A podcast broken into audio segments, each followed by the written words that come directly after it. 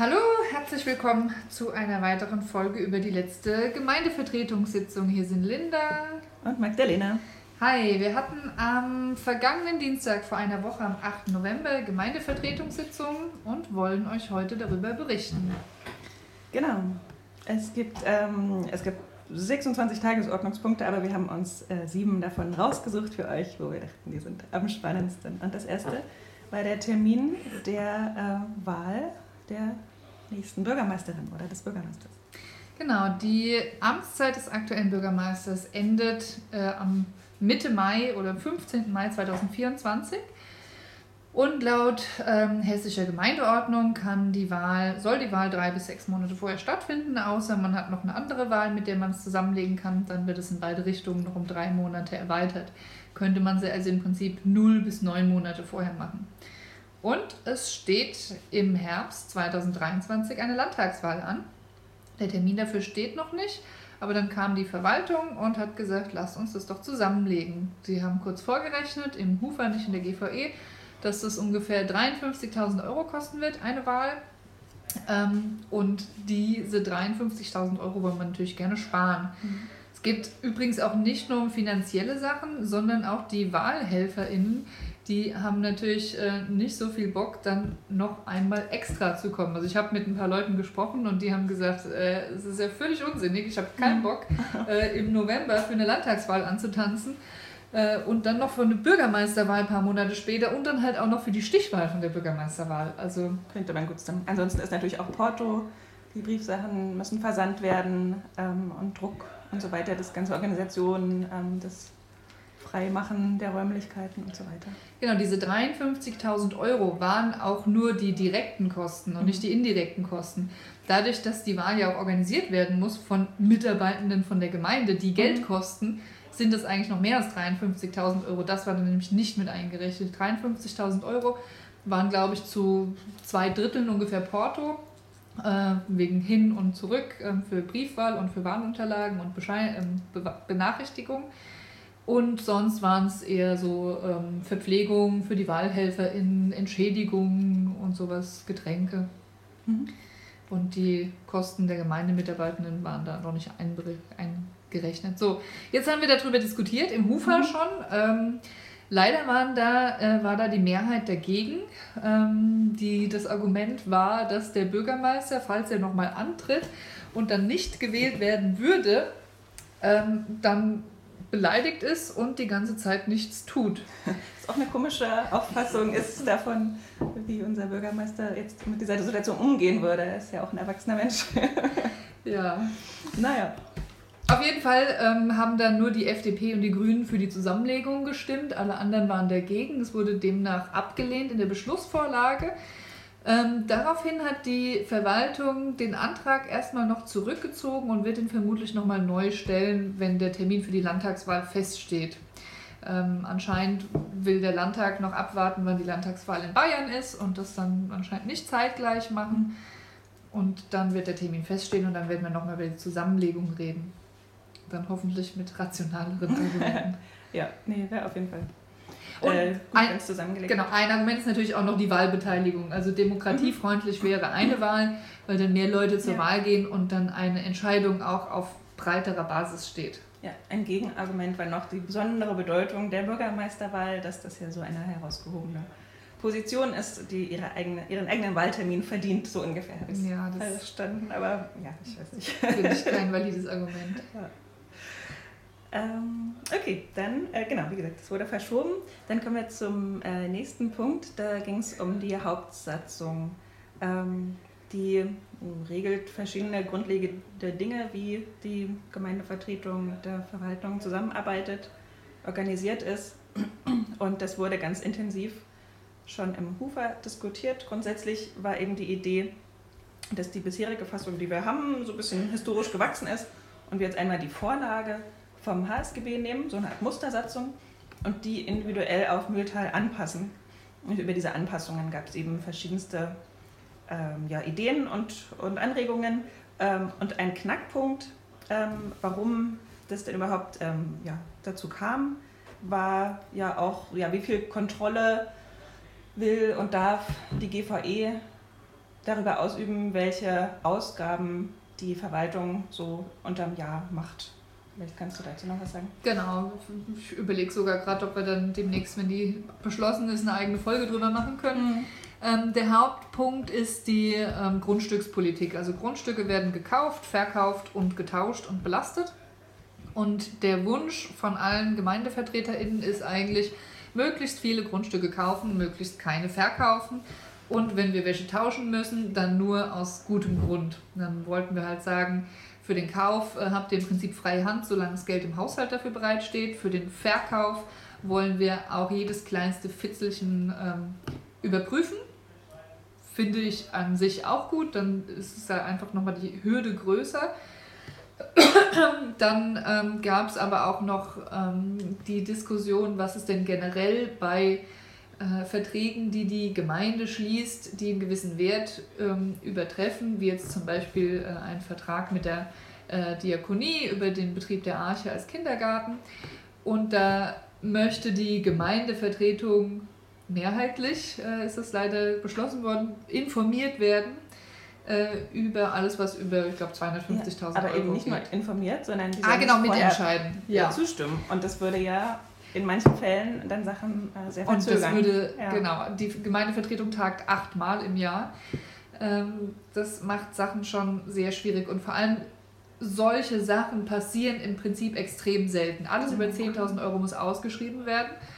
Und da ist ja die Gemeindevertretung dann durch die Ausschreibung eigentlich schon unterrichtet und kann dann im Prinzip rechtzeitig eingreifen. Also ich finde diesen Passus äh, unsinnig, ähm, aber die Sachen über die Grundstücke sehr sinnig.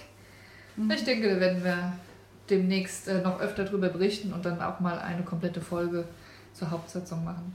Ja, ja. Ich glaube, es, ist, es zeigt aber auch so ein gewisses äh, Misstrauen, was, was ja allgemein herrscht, dass ähm, viele in der Gemeindevertretung eben sehr kritisch sind, wie sie es auch sein müssen aber ähm, vielleicht kritischer als in anderen Orten üblich und irgendwie viel ja, Kontrolle so einfordern, ob das überhaupt äh, möglich und sinnvoll ist, steht dann auf einem anderen Blatt da. Genau. Aber es zeigt so ein bisschen das Klima. So. ja, was ja auch noch sehr interessant ist, ist, wir sagen zwar immer die Verwaltung, aber der Gemeindevorstand entscheidet da sehr viel. Und da hat jede Fraktion bis auf eine äh, mindestens einen Vertreter oder eine Vertreterin drin und hat da eigentlich den direkten Draht in die Entscheidungsebene. Natürlich können die auch nicht immer alles ähm, äh, mitkriegen, weil sie auch mal was übersehen oder krank sind oder im Urlaub sind. Deswegen finde ich halt die Regelung äh, mit dem Grundstücksverkauf, dass das in die GVE muss, äh, ganz gut, aber alle anderen Entscheidungssachen kann man denen ruhig überlassen. Mhm. Achso, und die Hauptsatzung wurde jetzt nochmal zurück in den Hufer geschickt. Genau. Da wurde auch noch nichts in der Gemeindevertretung beschlossen. Genau, was ich ja schon ganz äh, schön fand, war, dass der Hufer es geschafft hat, aus diesen ganzen verschiedenen Ideen und so eine neue Fassung dann eben zu bringen in die GVE. Aber ich glaube, die Zeit zwischen der Hufer-Sitzung und der GVE war ja relativ kurz, sodass die Fraktionen sich dann zwischen Hufer und GVE noch nicht so weit beraten konnten, dass jetzt alle sagen, ja, wir sind jetzt alle dafür, sondern es gab ja dann schon noch inhaltliche Unstimmigkeiten genau. und deswegen mal gucken, ob der Hufer das dann auflösen kann schon oder ob es dann ja, die Diskussion im Detail in der GVE diskutiert wird. Ja, ich hoffe. Die Diskussion ja. im Hufer war nämlich sehr ausufernd. Also mhm. ich glaube, wir haben zwei Stunden darüber diskutiert. Ja. Und es wurde auch sehr viel inhaltlich diskutiert, muss ich sagen. Mhm. Also oft ist es so, dass wir zwei Stunden über was diskutieren in der GVE und an sich haben wir nichts diskutiert, aber dort ging es wirklich um Inhalte und es war meiner Meinung nach sehr konstruktiv. Ich fand es eine sehr schöne Hufersitzung. Mhm. Die war zwar auch äh, manchmal wieder zum äh, Kopf auf den Tisch schlagen, aber an sich haben alle konstruktiv zusammengearbeitet. Wir haben zwischendurch eine kurze Pause gemacht zum Austausch, mhm. zum inter interfraktionellen Austausch und haben uns dann als alle Fraktionen auf was geeinigt und haben das abgestimmt und dann war gut. Also ja, cool. ähm, so kann es eigentlich öfter laufen. Ja, sehr schön. Ähm, das nächste äh, große Thema, wo viel darüber gesprochen wurde, war ähm, die Wassergebühren. Da hat die FDP einen Prüfantrag jetzt gemacht, ähm, die ja, im Wesentlichen das sozusagen äh, Leute, die viel Wasser verbrauchen, irgendwie übermäßig viel sozusagen, dass die auch äh, übermäßig viel bezahlen sollten und im Endeffekt um das Grundwasser dann eben zu schonen. Genau, die Verwaltung wird beauftragt zu prüfen, ob in die Wasserversorgungssatzung 2023 eine Preisdifferenzierung für den Wasserbezug privater Haushalte möglich ist. Ähm, dann noch zu prüfen, was mit den gewerblichen Abnehmern ist, ob man da was machen kann. Ähm, und genau, es wurde im, im Hufer, glaube ich schon, wurde äh, es ist angepasst, dass 2024 ähm, frühestens in Kraft treten soll. Herr Göbel hat gesagt, äh, 2023 geht es überhaupt nicht. Und äh, jetzt prüfen sie, was man machen kann. Es wäre natürlich schön, wenn man sagen würde, pro Kopf gibt es einen Verbrauch X, der Durchschnitt ist und alles, was drüber liegt, wird teurer. Und dann ist da die Frage, ob das rechtlich möglich ist und ob es bürokratisch möglich ist. Mhm. Weil was uns bisher unter der Hand gesagt wurde, ist, dass es nicht möglich ist, Daten vom Einwohnermeldeamt in das Wasseramt, sage ich mal, zu machen und zu sagen, äh, bei dieser äh, Abnahmestelle wohnen äh, 20 Leute, die haben einen Durchschnittsverbrauch von X und dort wohnen drei Leute und die haben einen Durchschnittsverbrauch von Y und ähm, den Preis dementsprechend zu gestalten. Ja. Vielleicht ich, muss man über die Grundgebühr gehen. Ich stelle mir das auch schwierig vor. Ähm, auch irgendwie, dann gibt es wahrscheinlich tausend Fälle, wo jemand sagt, nee, das ist aber ungerecht, weil ich habe hier meinen Gemüsegarten und den will ich auch bewässern und was auch immer. Oder ähm, ja, das, vielleicht ein Zweitwodensitz hat der dann auch einen Verbrauch X oder nicht. Äh, ist dann alles irgendwie äh, Bonus. Ähm, ich habe, also in der Diskussion kam dann zum Beispiel, dass man das mit dem Gartenwasserzähler abschaffen könnte. Ähm, das finde ich eine gute Idee. Ja, finde ich auch sehr gut, obwohl ich selber einen habe. Ja, ich hatte mir überlegt, einen anzuschaffen und habe dann gesagt, nee, das ist eigentlich Quatsch. Man muss eigentlich äh, da reingehen, dass wirklich viel Regenwasser genutzt wird zur Gartenbewässerung. Weil man kann ja eigentlich sagen, überall, wo sozusagen versiegelte Fläche ist, da kann man auch das Regenwasser auffangen von Dachfläche und so ähm, speichern. Und dann, also wir haben eigentlich den ganzen Sommer mit Regenwasser jetzt gegossen. Auch ähm, diesen? Auch diesen, ja. Wir haben ähm, eine, alte, eine alte Güllegrube umfunktioniert zur Zisterne. Und das ist super. Ähm, und es ist natürlich auch aufwendig, aber in die Richtung muss es eigentlich gehen. Und jetzt ist es ja. eben das Gartenwasser günstiger, weil sozusagen die ganze Infrastruktur von Kläranlage und so weiter nicht für dieses Wasser gebraucht wird und das wegfällt. Aber ähm, der, die Intention von diesem Prüfantrag ist ja eben zu sagen, okay, äh, wir, ich glaube, äh, Thomas hat es mal gesagt, die ungefähr die Hälfte des Wassers, was wir verbrauchen, fördern wir selbst eigentlich aus unseren Brunnen. Das heißt, ungefähr die Hälfte kaufen wir zu von woanders. Krass. Okay. Ähm, hat er, ich weiß nicht, ob ich es jetzt genau erinnere, aber so hat er es erzählt. Ähm, das heißt, wenn wir es irgendwie schaffen würden, 25% weniger zu verbrauchen, sagen wir mal, und ähm, vielleicht noch mehr äh, Brunnen graben oder mehr versickern lassen und so weiter, 25% mehr fördern, könnte man auf einer Subsistenz hier kommen, dass wir unser eigenes Wasser haben. Ähm, weil gerade wenn es immer mehr Richtung Dürre geht, dann wird ja auch der Zukauf von Wasser viel schwieriger. Entweder wird es teurer oder es ist gar nicht verfügbar oder es ist in einer schlechten Qualität und so weiter. Was auch tatsächlich äh, mir das le letztens äh, zum ersten Mal gesagt wurde, was auch ein sehr großes Problem ist, wenn wir mehr Grundwasser fördern, als wir wieder versickern. Mhm. Dann ist das Problem nicht nur, dass der Grundwasserspiegel sinkt, sondern auch, dass da, wo vorher das Grundwasser war, ähm, jetzt Löcher sind. Ja. Und ganze Städte fallen ineinander ja. ein, äh, weil das Grundwasser, genau. Ja, genau. Und es ist gar nicht so einfach, das da wieder gut genug zu versickern, weil das. Wasser da mit Druck drin war. Und man ah, kriegt es entweder über lange Zeit, sehr lange Zeit mhm. nur wieder rein oder viel Druck. Mhm. Und das ist eigentlich. Ja, oder gar nicht, genau. Ja, oder halt gar nicht, ja. Ja, ja genau. Also das ist, das ist unglaublich. Und noch kurz zum, Wasserzähl zum Gartenwasserzähler mhm. zurück. Ähm, was, dadurch, dass ich jetzt einen habe, ich muss nochmal genau die Zahlen nachgucken, aber dadurch, dass ich einen habe, weiß ich auch, dass mit dem Wasser, was ich einfach nur zum Wässern und zum Kinderspielen verbrauche, meine Kinder verbrauchen sehr viel Trinkwasser im Garten, was mhm. natürlich teilweise ein bisschen verwerflich ist, aber die machen den Rasensprenger an und springen dann auf dem Trampolin äh, im Rasensprenger. Und obwohl ich so viel Wasser verbrauche, lohnt sich der Gartenwasserzähler finanziell nicht für mich. Ach ja. Der lohnt sich eigentlich nur, wenn man einen großen Pool hat. Hm. Und das wollen wir nicht fördern. Und da sind sich alle GemeindevertreterInnen eigentlich ziemlich einig, dass wir große Pools nicht fördern wollen. Und der Gartenwasserzähler ist eigentlich ein Instrument, der große ja. Pools fördert. Ich hätte noch nie einen Pool, deswegen weiß ich gar nicht, wenn man da jetzt Chlor rein tut, tut man da Chlor rein? Und wenn ja, was passiert dann, wenn man den ausleert? Geht das in die Kanalisation? Man kann es ein paar Tage stehen lassen, dann ist das Chlor weg ah, okay. und dann kann man ja, ähm, in Rasen gießen. gießen. Zum Beispiel die Diakonie, als sie das letzte Mal ihr Wasser gewechselt hat, haben mhm. sie auch das Chlor rausdampfen lassen ah, ja. und dann wurde der okay. Garten, der Park um den Fliedner Platz okay, ja. damit gewässert. Mhm. Oder auch vom Treiserer Schwimmbad ähm, wurde der ähm, Teich vom Angelverein Treiser, glaube ich, befüllt mit dem mhm, Wasser. Ja, cool. Okay, also das geht dann. Genau. Ähm, achso, genau. Ähm, die äh, Wassergebühren jetzt sollen theoretisch kostendeckend sein, sind sie aber noch nicht. Das wäre also auch eine relativ einfache Maßnahme, zu sagen, okay, die Wassergebühren müssen tatsächlich dann aber eben auch für, für alle Leute so steigen, dass, der, äh, dass die Kosten gedeckt werden. Aber bei diesen Kosten das geht eben um Infrastruktur. Das, wir brauchen irgendwie eine Baustelle, um die Wasserleitung zu reparieren, weil die 50 Jahre alt ist. Das sind dann Kosten, die auf die Wassergebühren umgelegt werden. Oder wir müssen unsere Kläranlage betreiben und äh, da sind Leute angestellt und die machen da ihr Ding und so weiter. Das kostet auch alles Geld. Das geht auch dann auf die Abwassergebühren. Und was da überhaupt nicht drin ist, ist eben Verbrauch von Grundwasser. Das heißt, das ganze Prinzip geht davon aus, wir haben genug Wasser, das ist kostenlos da, wir können da so viel nehmen, wie wir wollen. Genau. Und davon muss man eigentlich wegkommen. Da habe ich ein bisschen recherchiert und dann äh, gab es das schon in Hessen, ein äh, Grundwassersteuer, eine Wasserentnahmesteuer, Grundwasserpfennig, irgendwie sowas in der Richtung. Also es gibt in ganz, ganz vielen Bundesländern ähm, Abgaben auf die Entnahme von Grundwasser.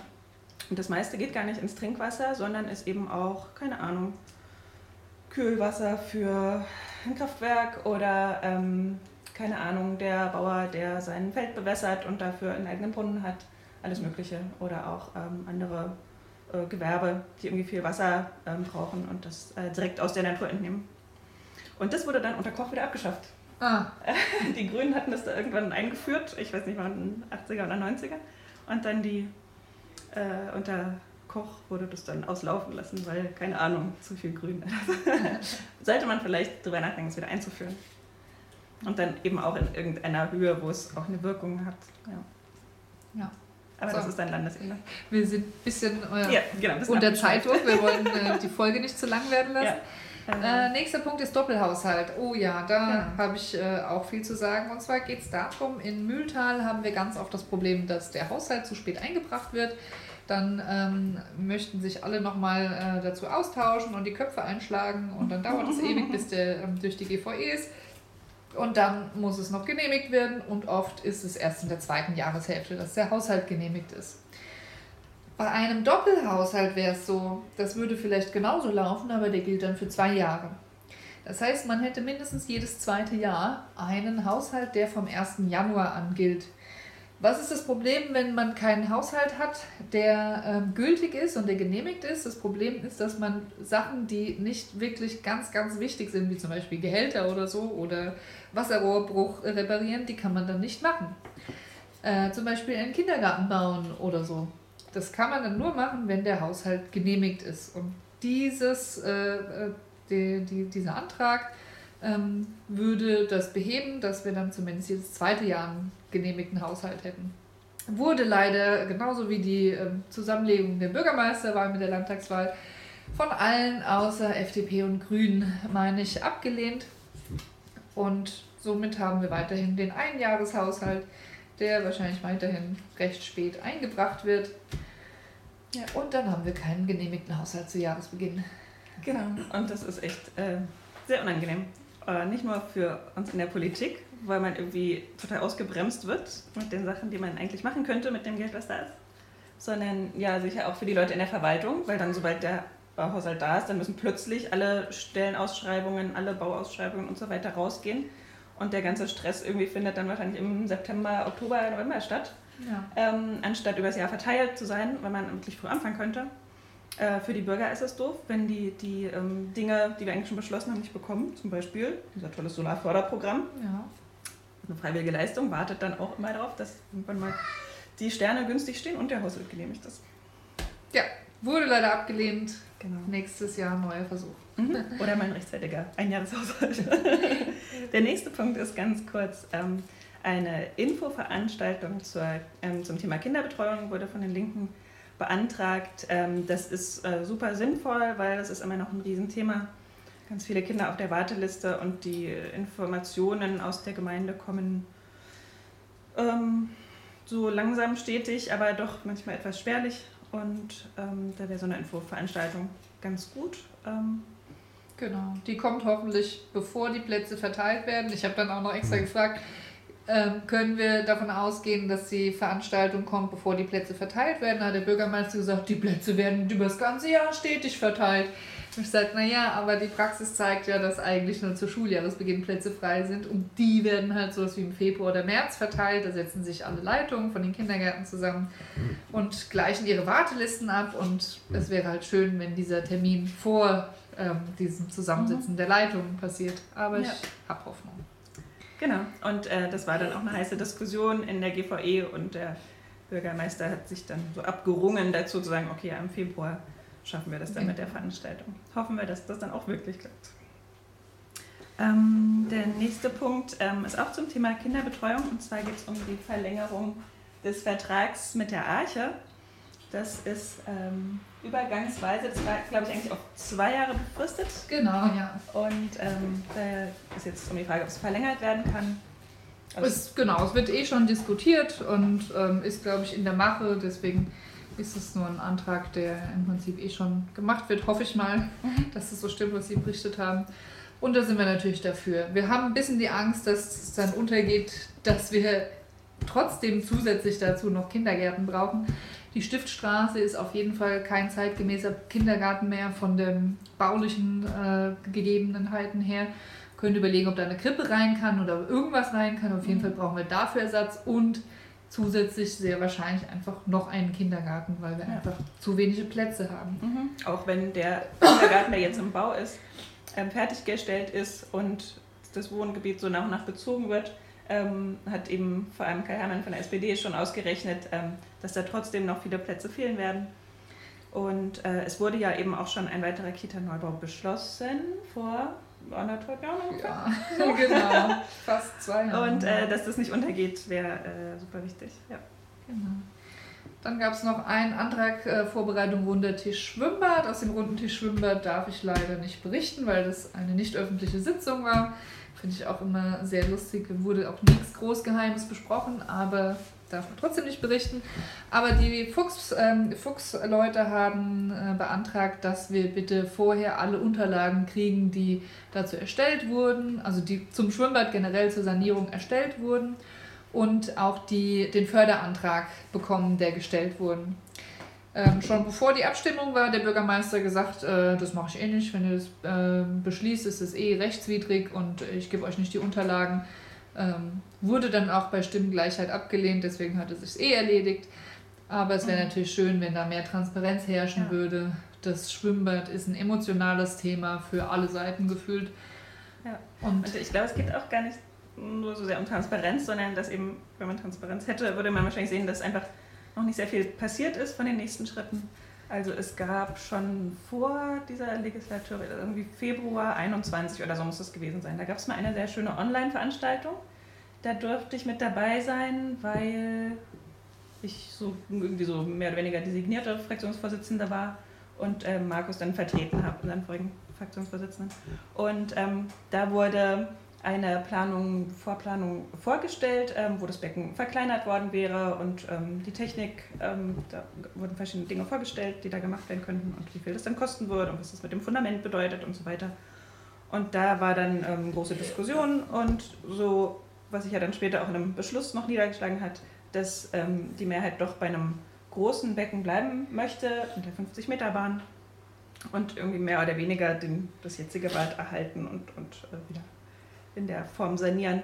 Und was dann eben der nächste Schritt eigentlich wäre, da zu diesem Wunsch dann eben nochmal eine, so eine ähnliche Vorplanung zu bekommen. Wie könnte das grob aussehen? Was bedeutet das für die Technik? Ähm, was bedeutet das für die Kosten? Oder wie lange wäre das geschlossen? Und das äh, fehlt eben jetzt noch. Und auch erst auf der Grundlage war ja auch so ein runder Tisch dann so richtig sinnvoll, um äh, diese alternativen Varianten dann wieder besprechen zu können.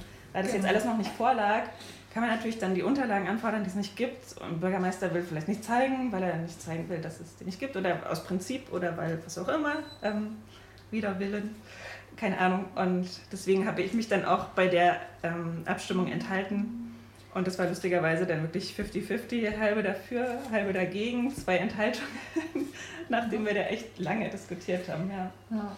Und ja, es ist dann auch irgendwie sehr in Richtung persönliche Anschuldigungen. Wie immer. Oder wie oft. ja, wie so oft, wenn, die, wenn man sachlich eigentlich nicht so richtig vorankommt, dann wird es oft sehr grundsätzlich und ja. aus Prinzip und so. Und das ja, ist dann manchmal ein bisschen anstrengend. genau. Genau, da sind wir schon ja. am Ende und freuen uns, dass ihr äh, heute diese recht lange Folge mitgehört habt. Und wir hoffen, dass wir euch vielleicht an unserem neuen Stammtisch sehen. Wir haben ab jetzt ja. jeden ersten Donnerstag im Monat um 20 Uhr in der Brückenmühle einen grünen Stammtisch. Wir fangen ähm, am 1. Dezember, am ersten äh, Donnerstag im Dezember an mit dem Thema Solar. Denn wir haben jedes Mal ein bestimmtes Thema. Jetzt gibt es keine Vorträge oder so, aber ähm, dass da man halt, einfach austauschen kann. Haben wir dann jemanden da, der ein bisschen was Bescheid weiß und so. Und wir würden euch, uns freuen, wenn ihr kommt und uns kennenlernen möchtet. Genau. Tschüss. Ciao.